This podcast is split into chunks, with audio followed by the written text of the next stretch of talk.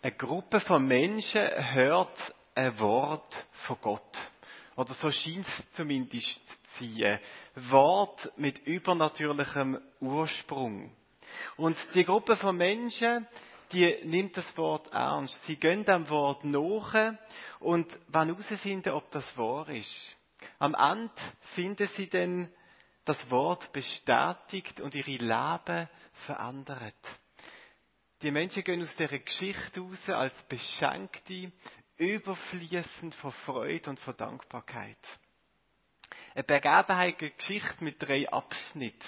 Ein Wort passiert, Gott spricht, das Wort wird prüft und das Wort wird am Ende bestätigt. Hirten, die sind also auf dem Feld und hüten ihre Schafe. Für sie ist das eine völlig normale, alltägliche Situation. Und dann tauchen plötzlich die Engel auf und verkünden ihnen ein Wort von Gott.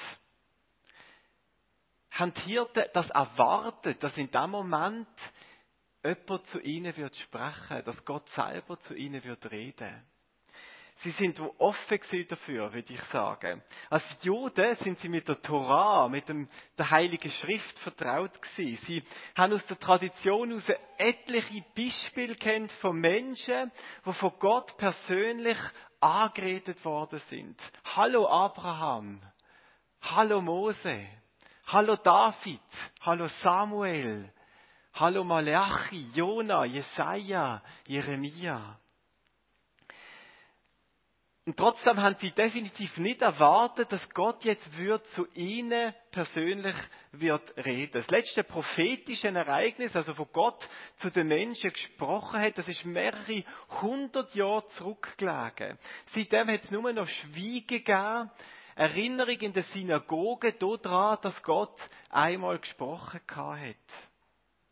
Und sowieso, sie als Hirte sie als die ungebildete, einfache Menschen vom Volk, unterste soziale Schicht, ungebildet, ungelehrt und wahrscheinlich gefühlt auch im Vergleich unfähig. Wenn Gott wird sprechen, dann doch sicher nicht da, sondern im Tempel zu den Priestern oder im Palast zu den Königen. Aber nicht zu uns. Spricht Gott heute noch spricht er noch so direkt und unmittelbar zu uns. Brauchen wir ernsthaft, wie der Frank das gerade vorher vorgestellt hat, Leitlinien für prophetisches Reden?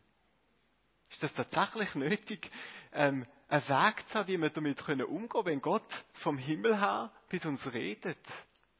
Es gibt eine, eine ganz lange Liste von Gründen, warum wir das können anzweifeln, dass Gott noch zu uns redet. Vielleicht gehörst du zu den Menschen, die denken, es gibt gar keinen Gott dort draussen. Und das alles religiöse Erleben und Empfinden, dass das in unserem Kopf zusammengesetzt wird, dass wir das selber machen, dass das irgendwelche neurologische oder biologische Prozesse sind und dass das keine göttlichen Inputs von außen sind. Alles nur menschlich, logisch erklärbar. Vielleicht gehörst du zu den Menschen, die denken, dass Gott gar kein Gott da draußen ist, der mit uns sprechen kann, weil wenn es Gott gäbe, dann wäre er so anders, als wir das sind, dass es nicht möglich ist, dass der Gott oder das Wesen mit uns könnte kommunizieren. Der ist so anders, so viel größer als wir. Vielleicht denkst du, dass es einen Gott da draußen gibt, der nicht mit uns sprechen will, weil wenn Gott ja mit uns würde sprechen, dann würde er das doch machen. Dann hätte er das schon, schon deutlich gemacht. Und wenn wir auf unsere Geschichte schauen von dieser Welt, dann merken wir doch, dass es denn nicht könnte tausend Religionen geben, wo alle behaupten, dass Gott zu ihnen gesprochen hat, aber das, was sie sagen, ist kreuzverkehrt oder völlig anders, wie das von anderen sagen. Da draußen ist kein Gott, der zu uns will sprechen. So schwört das doch deutlich machen. Vielleicht hat das deine Abneigung oder die Zweifel daran, dass Gott spricht, auch eine sehr persönliche Komponente. Vielleicht denkst du, dass Gott der draußen ist, aber sicher nicht mit dir will sprechen. Weil du als Mensch nicht denkst, dass du den Wert hast, dass der Gott sich würde anbelassen, mit dir zu schwätzen. Vielleicht schaust du auch eine Geschichte zurück auf dein eigenes Leben, wo voll von Fehlern ist, voll von Verletzungen ist, voll Enttäuschungen und denkst, nein, ich bin das nicht wert, dass Gott zu mir wird schwätzen. Ich habe viel falsch gemacht. Vielleicht denkst du aber auch, dass Gott schon alles gesagt hat und dass er wegen dem nicht schwätzt. Vielleicht gehörst du zu denen, die sagen, ich habe die Bibel. Dort drinnen steht alles, was Gott gesagt hat. Und jetzt äh, hat er ausgeschwätzt, weil alles aufgeschrieben ist. Ich muss nicht mehr warten, dass er zu mir redet. Der Rest jetzt hängt an mir. Aber er hat ausgeredet, weil ich die Bibel habe. Viele Zweifel, um zu verhindern, dass wir offen sind, auf Gottes Stimme zu hören. Und das ist meine erste Frage an euch. Ich möchte euch einladen. Ich möchte euch herausfordern, offen dafür zu sein, ob Gott nicht heute noch will zu dir persönlich will, will reden. Aber nicht in dem Gottesdienst. Dir möchte das Wort, ein Gedanke, möchte mitgeben, wo für die anderen Menschen ist, für uns als ganze Gemeinde ist. Psst, ich möchte dir etwas sagen für die anderen. Heute möchte ich zu dir reden. Und vielleicht möchte ja Gott sogar ganz persönlich für dich heute Morgen das Wort, das wir von der Esser gehört haben, wo vor 2000 Jahren an die Hirten gerichtet ist, Vielleicht möchte er das Wort für dich heute Morgen zu einem persönlichen Wort machen. Heute ist dir in der Stadt Davids ein Retter geboren worden. Es ist Messias, der Herr. Ich möchte herausfordern zum Glauben. Aber nicht zu einem billigen, naiven Glauben, sondern ein Glaube, wo eine Bereitschaft ist, sich auf eine Reise zu machen. Dass dort, wo ein Wort im Raum steht, dir ist ein Retter geboren worden.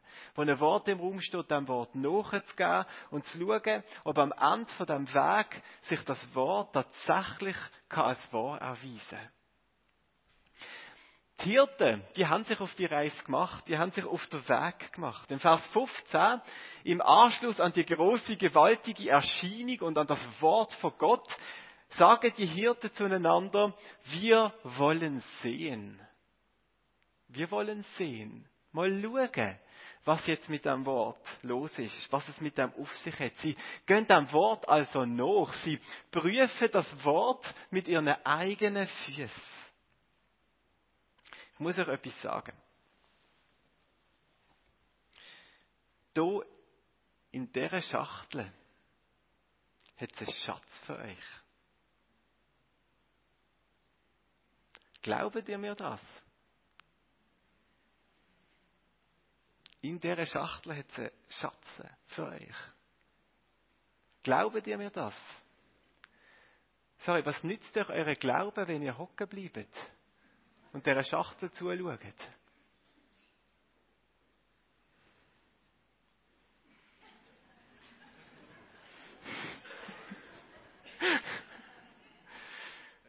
Ja, sicher. Nein, sorry.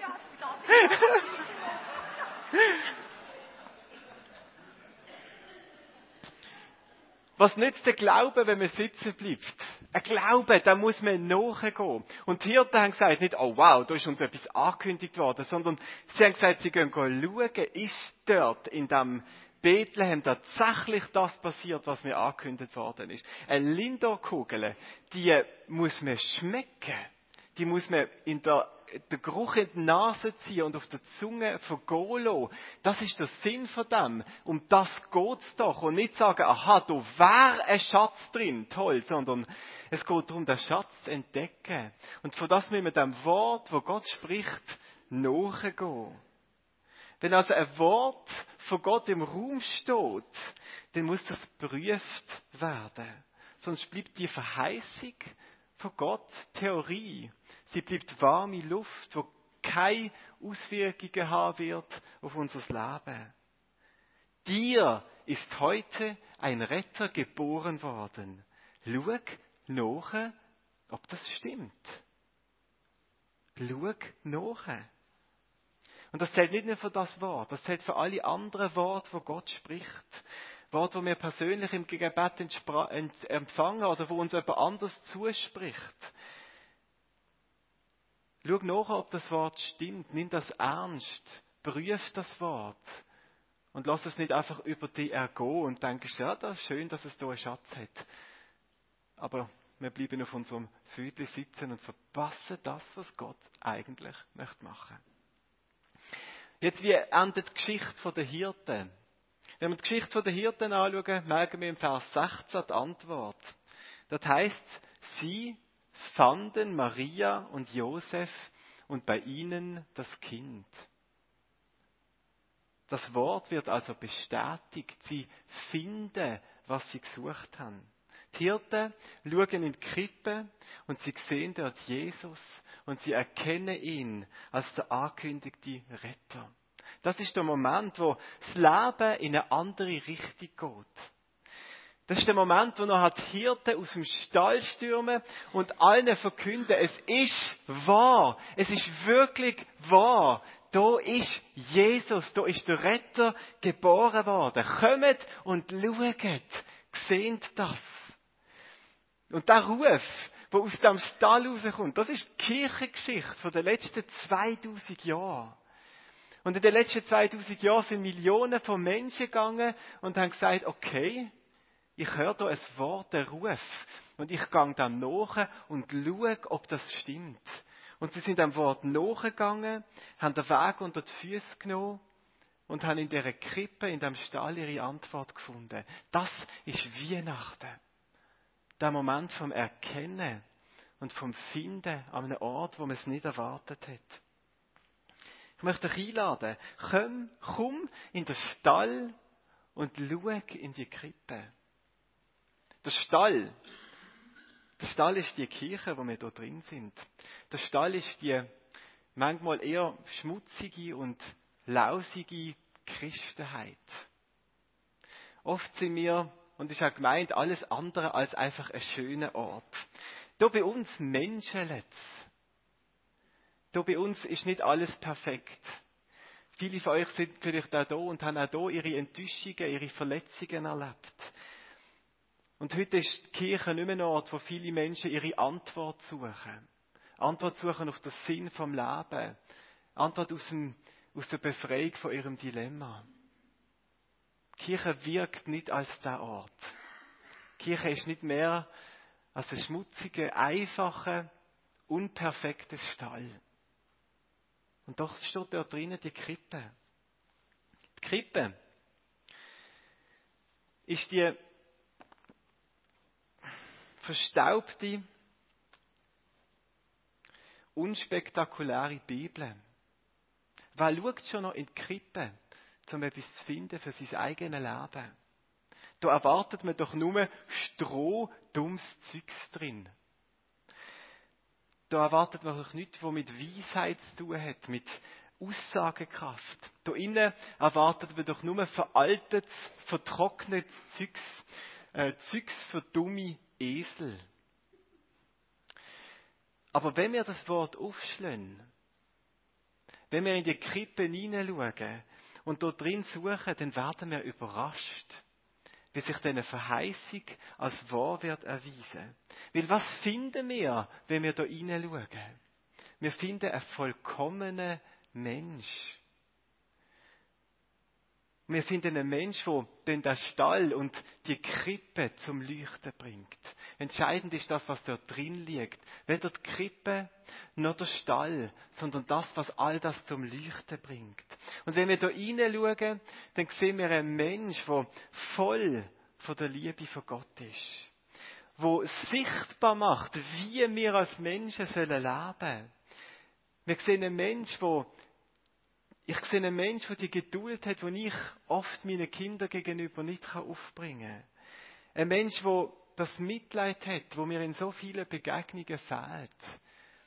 Ein Mensch, der die Freundlichkeit kann aufbringen in all diesen vielen Begegnungen und Momenten, wo ich mich zurückziehe oder eine Begegnung will vermeiden.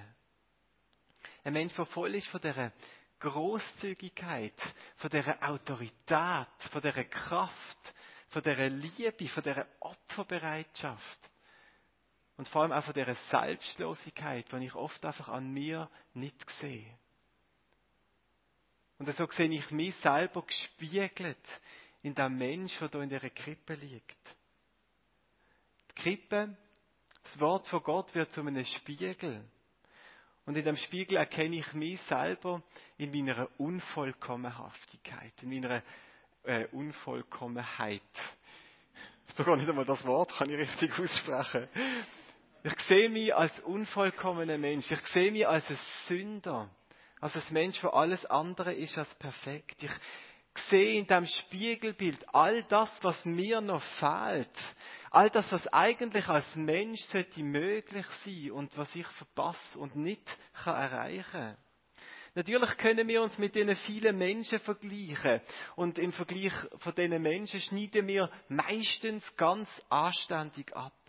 Aber dort, wo wir anfangen, uns mit Jesus zu vergleichen, dann sehen wir uns das nicht anders als die Sünder, wo wir sind. Jeder von unseren Fehlern und Unvollkommenheiten wird einfach sichtbar.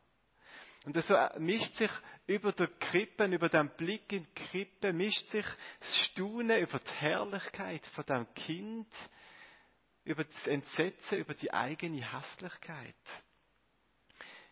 Kein Wunder, dass es viele Menschen gibt, die diesen Blick scheuen und den Vergleich gar nicht erst eingehen. Aber erst in dem Moment, erst in dem Moment, wo wir Jesus anschauen und merken, wie anders wir sind, erst ab dem Moment wird Jesus eben auch das, was er ist. Nämlich der Retter, wo der Hirte angekündigt worden erst. Erst mit dem Moment. Vorher, ohne den Vergleich, ist der Begriff Retter etwas völlig Abstraktes, Sinnloses, Unlogisches. Ich brauche doch keinen Retter, es geht mir doch ganz gut. Ich bin doch gar nicht schlechter wie die anderen. Aber dort, wo ich Jesus in die Augen schaue und anfange, diesen Vergleich zu wogen mit der Vollkommenheit, in dem Moment merke ich, das bin ich nicht. Aber das brauche ich. Und in dem Moment wird Jesus zu der Hilfe, wo wir brauchen. Er wird unser Retter. Und die Rettung passiert, indem er in uns hinein geboren wird. Indem er in uns ein neues Leben anfängt. In dem Moment wird sein Wesen, wird seine Schönheit, seine Vollkommenheit zu einem Samen in uns, wo langsam wächst und aufgeht und uns anfängt zu verändern. Wir merken, dass Christi bedeutet, immer mehr von Christus durchdrungen zu werden. An der Krippe erkennen wir, was wir brauchen.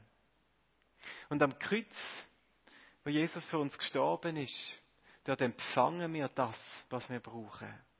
Und dort gibt Jesus sein Leben auf, damit das Leben in uns innen kann neu anfangen. Und das ist meine Frage an dich heute Morgen. Willst du das? Willst du das neue Leben bekommen? Es gibt jetzt einen Moment von der Stille, wo wir vor Gott sein wollen, als hörende, als fragende Menschen. Und in die Stille klingt das Wort, wo Gott der Hirt zugesprochen hat, heute nochmal ganz neu. Das steht heute im Raum. Heute ist euch in der Stadt Davids ein Retter geboren worden.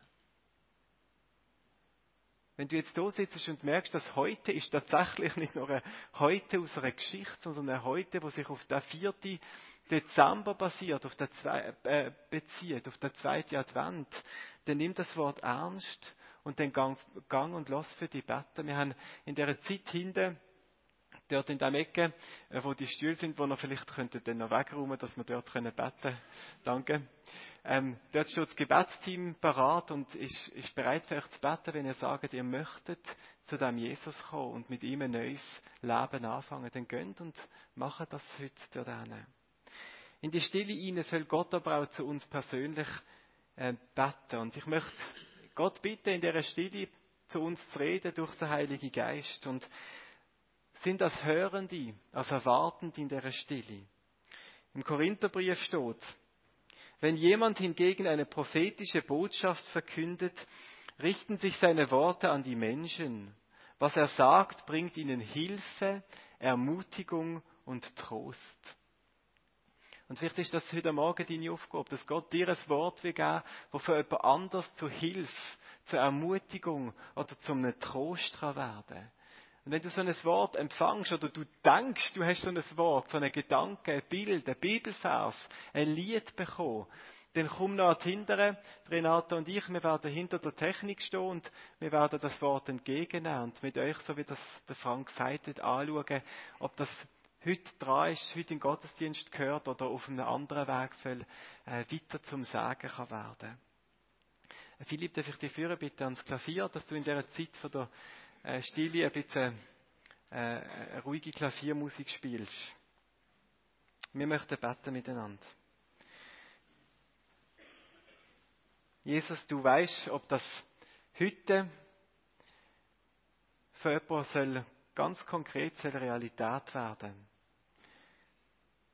Wenn du möchtest, dass heute jemand da ist, der an deine Krippe kommt und hineinschaut und dich sieht und dich als Retter erkennt, dann sprich das bitte der Person zu. Flüstere du in sein Herz, in ihres Herz. Heute ist dir ein Retter geboren worden.